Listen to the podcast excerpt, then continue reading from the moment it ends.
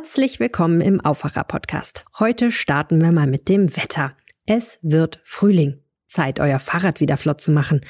Oder vielleicht gleich ein neues? Ideen, Styles, Innovationen und die besten Fahrräder, Cargo und E-Bikes gibt es auf der Cycling World Europe, Europas Ausstellung für feinste Radkultur. Kommt vorbei vom 18. bis 20. März auf dem Areal Böhler in Düsseldorf. Mehr Infos zum Programm gibt's auf cyclingworld.de und das ausführliche Wetter gibt's natürlich gleich am Ende dieser Episode. Jetzt in der Frage, wie man mit der Pandemie weiter vorankommt, sind die doch ziemlich äh, zerstritten. Und das ist eigentlich schade, weil die Probleme, die wir haben, sind groß genug, sei es Corona, sei es Ukraine.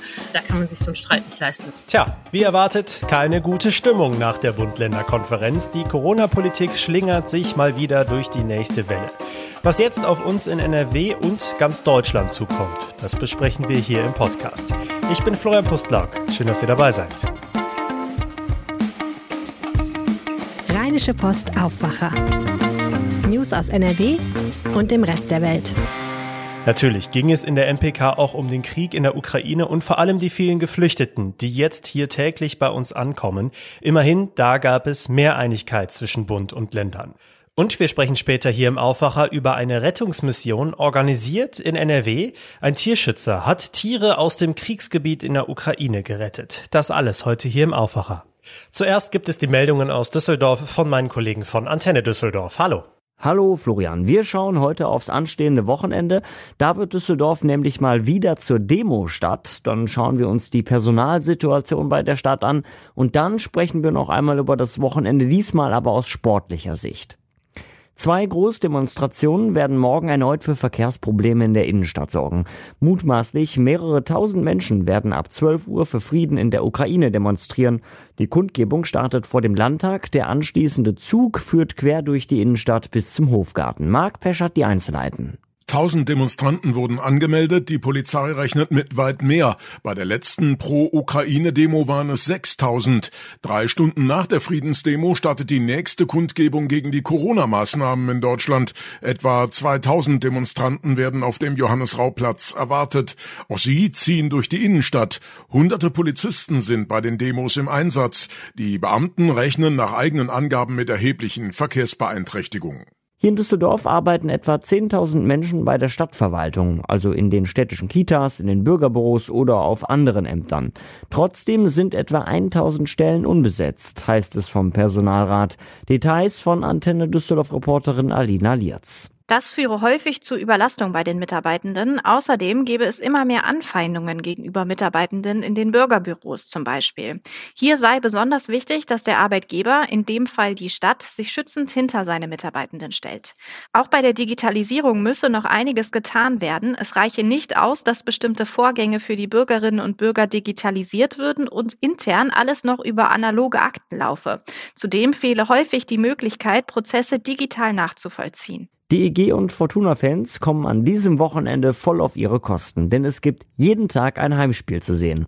Den Anfang macht heute Abend die DEG, sie empfängt Ingolstadt im Dom. Los geht es um 19.30 Uhr. Dann spielt am Samstag die Fortuna. Ab 13.30 Uhr ist der Hamburger SV zu Gast in der Arena.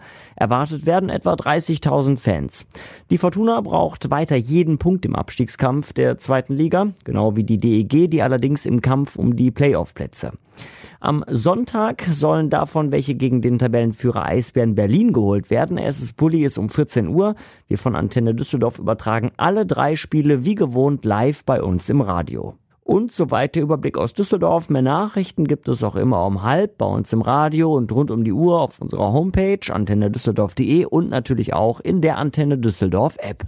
Bund und Länder hatten gestern in ihrer Schalte extrem viel zu besprechen. Es ging bei der MPK natürlich um Geflüchtete aus der Ukraine, aber, und darüber sprechen wir jetzt als erstes, besonders brisant war natürlich das Thema Corona-Politik. Und dafür ist Antje Höning jetzt zu Gast, die Leiterin der Wirtschaftsredaktion der Rheinischen Post. Hallo Antje. Hallo Florian. Vorab hatten wir hier im Aufwacher schon besprochen, der Freedom Day am Sonntag ist abgesagt und wir schlittern mal wieder auf einen chaotischen Flickenteppich in Deutschland zu.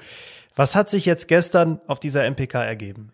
Ja, da hast du recht. Das ist wirklich eine problematische Lage. Wir haben eine neue Rekorde bei den Infektionen. Ähm, wir haben auch wieder viele Todesfälle. Und beim Treffen von Kanzler und Ministerpräsidenten hat sich einmal ergeben Streit. Die Länder sind unzufrieden mit dem Infektionsschutzgesetz, das am Freitag im Bundestag beschlossen werden soll. Und der Kanzler Olaf Scholz hat nochmal klar gesagt, die Pandemie ist nicht vorbei. Jetzt ist es so, dass dieses neue Gesetz ja so drei Schritte vorsieht. Eigentlich soll jetzt alles wegfallen. In Hotspot-Regionen dürfen äh, Maskenpflicht und Zugangsregeln aber bleiben. Und, darauf kommt es jetzt an, bis zum 2. April bekommen die Länder sowieso die Möglichkeit, an den Corona-Regeln festzuhalten. Und für NRW deutet sich an, dass man so etwas vorhat. Die Kassenärzte jedenfalls äh, hoffen inständig, dass alle Regeln bis zum 2. April in NRW bleiben. Und Ministerpräsident Henrik Wüst hat auch äh, bereits vor dem Treffen gesagt, er wäre dafür, die Maskenpflicht an Schulen bis zu den Osternferien beizubehalten. Ich denke, das ist eine gute und richtige Entscheidung. Bleiben wir doch mal beim NRW-Ministerpräsidenten Hendrik Wüst. Der war ja zugeschaltet aus seiner Corona-Quarantäne in einem Hotel in Jerusalem. Er sagte nach der MPK, der Gesetzentwurf des Bundes sei viel zu kompliziert, rechtlich unsicher und praktisch nicht umsetzbar. Klare Worte, oder? Ja, genau. Das liegt an dem Problem mit diesen Hotspot-Regionen. Es ist so, dass ähm, man verschärfte Regeln nach der Übergangsfrist nur dann halten kann, wenn man eine Region zum Hotspot erklärt. Es ist aber ziemlich schwammig formuliert, äh, wann das der Fall ist. Da äh, kommt es auf die Krankenhausbelegung an und da kommt es auch auf die Frage an, wie gefährlich ist ein Virus. Omikron ist ja nicht gefährlich, aber andere können ja noch kommen. Und daran stoßen sich die Länder, die fürchten da Prozesse wegen Rechtsunsicherheit und allem Möglichen. Immerhin hat äh, der Bund auf Drängen der Länder klargestellt, dass sich auch ein ganzes Land zum Hotspot erklären kann. Das würde es ja schon mal von der Handhabung her leichter machen. Aber ähm, über diese Regelung streiten sich alle. Und Scholz hat auch klar gesagt, ganz pragmatisch, wie der ja immer ist, wir gucken uns das an und wenn das nicht funktioniert, bessern wir nach. Mhm. Was erwartet uns jetzt konkret in NRW? Wir bekommen in den nächsten Tagen wieder eine neue Fassung der Corona-Schutzverordnung. Das ist ja immer so. Da ist ja dann auch gerne mal die ein oder andere Überraschung noch mit dabei. Ja, das stimmt. Die jetzige Verordnung läuft ja am Samstag aus. Ab Sonntag brauchen wir also was Neues, sonst gilt nichts mehr. Und deshalb können wir heute mit der neuen Corona-Schutzverordnung rechnen. Ich ähm, vermute, dass äh, NRW das so macht wie Bayern. Das heißt, alle Regeln, die wir bisher haben, gelten weiter bis zum 2. April. Es wäre ja auch der helle Wahnsinn, wenn man angesichts dieser steigenden Infektionszahlen jetzt lockert. Es war einfach eine Schnapsidee im Vorfeld zu sagen, oh, der 20. März wird der Freedom Day. Ähm, da hat man die Rechnung ohne das Virus gemacht und das wird nun korrigiert. Und ähm, nach dem 2. April wird es dann alles komplizierter. Die Kollegin Kerstin Münstermann aus Berlin, die schreibt aktuell in einem Artikel auf RP Online, Bund und Länder stecken in einer ernsthaften Beziehungskrise. War das auch zu spüren gestern? Absolut. Das ist schon immer, wenn sich alle Länderchefs einig sind, äh, die ja nun politisch von sehr unterschiedlichen äh, Richtungen auch kommen, dass der Bund es verbockt. Die stecken tatsächlich in einer Beziehungskrise. In Teilen der Pandemie war es ja das Gute, äh, wenn Bund und Länder an einem Strang gezogen haben. Am Ende der Ära Merkel gab es ja auch da ganz viele Reibereien schon. Aber ähm, jetzt ähm, in der Frage, wie man mit der Pandemie weiter vorankommt, ähm, sind die doch ziemlich äh, zerstritten. Und das ist eigentlich schade, weil äh, die Probleme, die wir haben, sind groß genug, sei es Corona, sei es Ukraine. Ähm, da kann man sich so einen Streit nicht leisten. Also Lauterbach hat ein äh, schlechtes Gesetz vorgelegt, der Bundesgesundheitsminister. Und die Länder wollen die Selbstverantwortung Verantwortung, nach der sie immer gerufen haben, auch nicht so recht annehmen. Also viele Köche verderben den Brei. Dann blicken wir mal auf das zweite große Thema, das gestern viel Zeit und Raum eingenommen hat auf dieser Bund-Länder-Schalte. Natürlich der Umgang mit den vielen, vielen Menschen, die aus der Ukraine hier nach Deutschland kommen. Ganz kurz zusammengefasst, was wurde da beschlossen? Ja, der Olaf Scholz hat nochmal klar gesagt, es werden sehr viele Menschen kommen. Franziska Giffey hat gesagt, jeden Tag kommen in Berlin über 1000 Ukrainer an. Auch in Düsseldorf sind ja bereits über 2000 Menschen in Notunterkünften. Der Kanzler hat den Kommunen zugesagt, finanzielle Hilfen, aber es ist noch vollkommen offen, äh, wie die aussehen. Es wird eine Arbeitsgruppe gebildet, ähm, die in den nächsten drei Wochen klären soll, wie die Kommunen unterstützt werden sollen, wo die Menschen hier ankommen, wo die Menschen Wohnung brauchen, wo die Kinder schnell beschult werden müssen. Das soll jetzt schnell gestehen. Da machen die Städte ja auch zu Recht Druck. Bei ihnen landen die Probleme an und Solidarität mit der Ukraine zeigt sich eben jetzt, äh, wie wir den Menschen helfen. Henrik Wüst hat nochmal klar gesagt, er möchte nicht, dass die Menschen in Messerhallen und Turnhallen unterkommen. Ähm, das ist ja auch so ein, äh, eine Lehre von 2015. Da schlug die Stimmung in der Bevölkerung um, als auf einmal wochenlang Turnhallen blockiert waren. Und auch für die Flüchtlinge ist das natürlich keine Lösung. Besser ist es, wenn die Kommunen da Hotels anmieten oder andere ähm, Wohnflächen, die sie irgendwo haben, auftun können, um die Menschen da ein bisschen privater unterzubringen und zugleich auch nicht hier die soziale Infrastruktur äh, kaputt zu machen. Aber da sind sich alle einig und man kann nur hoffen, dass das da besser läuft als bei der Corona-Politik aktuell.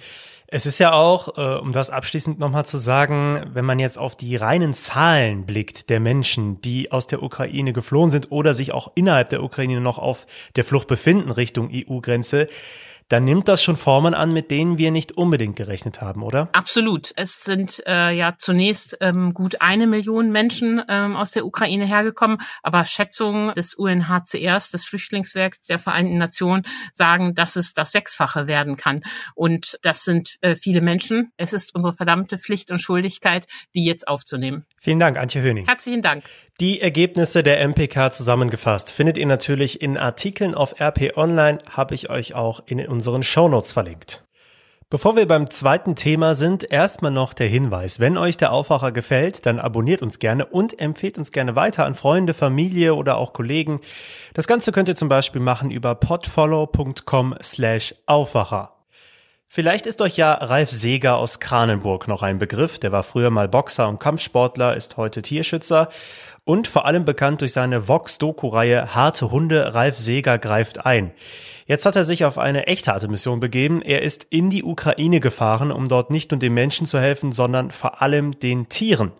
Wie das abgelaufen ist, weiß Martin Overstegen, freier Autor bei der Rheinischen Post. Hallo Martin. Hallo. Wie können wir uns so eine Hilfsaktion überhaupt vorstellen? Ja, das war natürlich ein großes Abenteuer. Also Ralf Seger ist ein Mann der Tat und er hat in der vergangenen Woche die Idee gehabt, dass er in die Ukraine fährt, um dort Mensch und Tier zu helfen. Er ist dann mit einer Mannschaft von Freunden, ist er in die Ukraine gefahren mit sieben Transportern, so Sprintern und hat dort eben nach Hunden und Katzen Ausschau gehalten. Man darf ja nicht vergessen, dass Hunde und Katze in diesem Krieg auch in einer gefährlichen Situation sind. Die Menschen befinden sich insbesondere in der Ostukraine in Kellern. Die Hunde kommen nicht raus und wenn sie einmal draußen sind, dann wird es für die die Besitzer schwierig, sie wieder einzufangen und dann sind sie, so sagte er selbst, freiwillig. Insofern machte er sich dort auf den Weg hin, um sie zu retten. Er hat sie auch in Transporte eingeladen. Es sind letztendlich 150 Tiere geworden, die dort in der Ostukraine und rund um Kiew eingesammelt worden sind. Und frei nach dem Motto, wenn ich einmal da bin, hat er auch noch zwölf Menschen, äh, vor allen Dingen Frauen und Jugendliche mitgenommen und sie über die Grenze nach Polen gebracht, und zwar in Sicherheit. Ja, das klingt ja nobel, aber auch irgendwie nach einem ziemlichen Himmelfahrtskommando.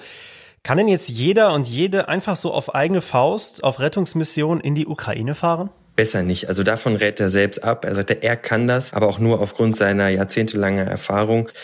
Denn er selbst war bei der Fremdenlegion, er war in Kriegen unterwegs, in allerlei brenzlichen Situationen und deswegen hat er sich von der Angst verabschiedet, wie er selbst sagt. Man darf ja nicht vergessen, dass da brandgefährlich ist, insbesondere in der Ostukraine, wo er sich mehrere Tage aufgehalten hat, mit schusssicherer Weste. Er sagt eben auch, dass Raketenschüsse und überhaupt Schüsse in der direkten Umgebung waren. Also da war er in absoluter Gefahr und er sagte, ohne diese, diese Erfahrung, die er unter anderem bei der Fremdenlegion gesammelt hat, darf man da auf keinen Fall aufschlagen, insbesondere nicht in dieser Ostukraine, wo die russischen Separ Separatisten ja schon Territorium erobert haben. Also davor warnt er, er warnt da auch vor Blauäugigkeit. Er hat das jetzt gemacht. Er hat praktisch sechs Tage nicht geschlafen, so sagt er. Er ist selbst wahnsinnig erschöpft und rät allen davon ab, dorthin zu fahren.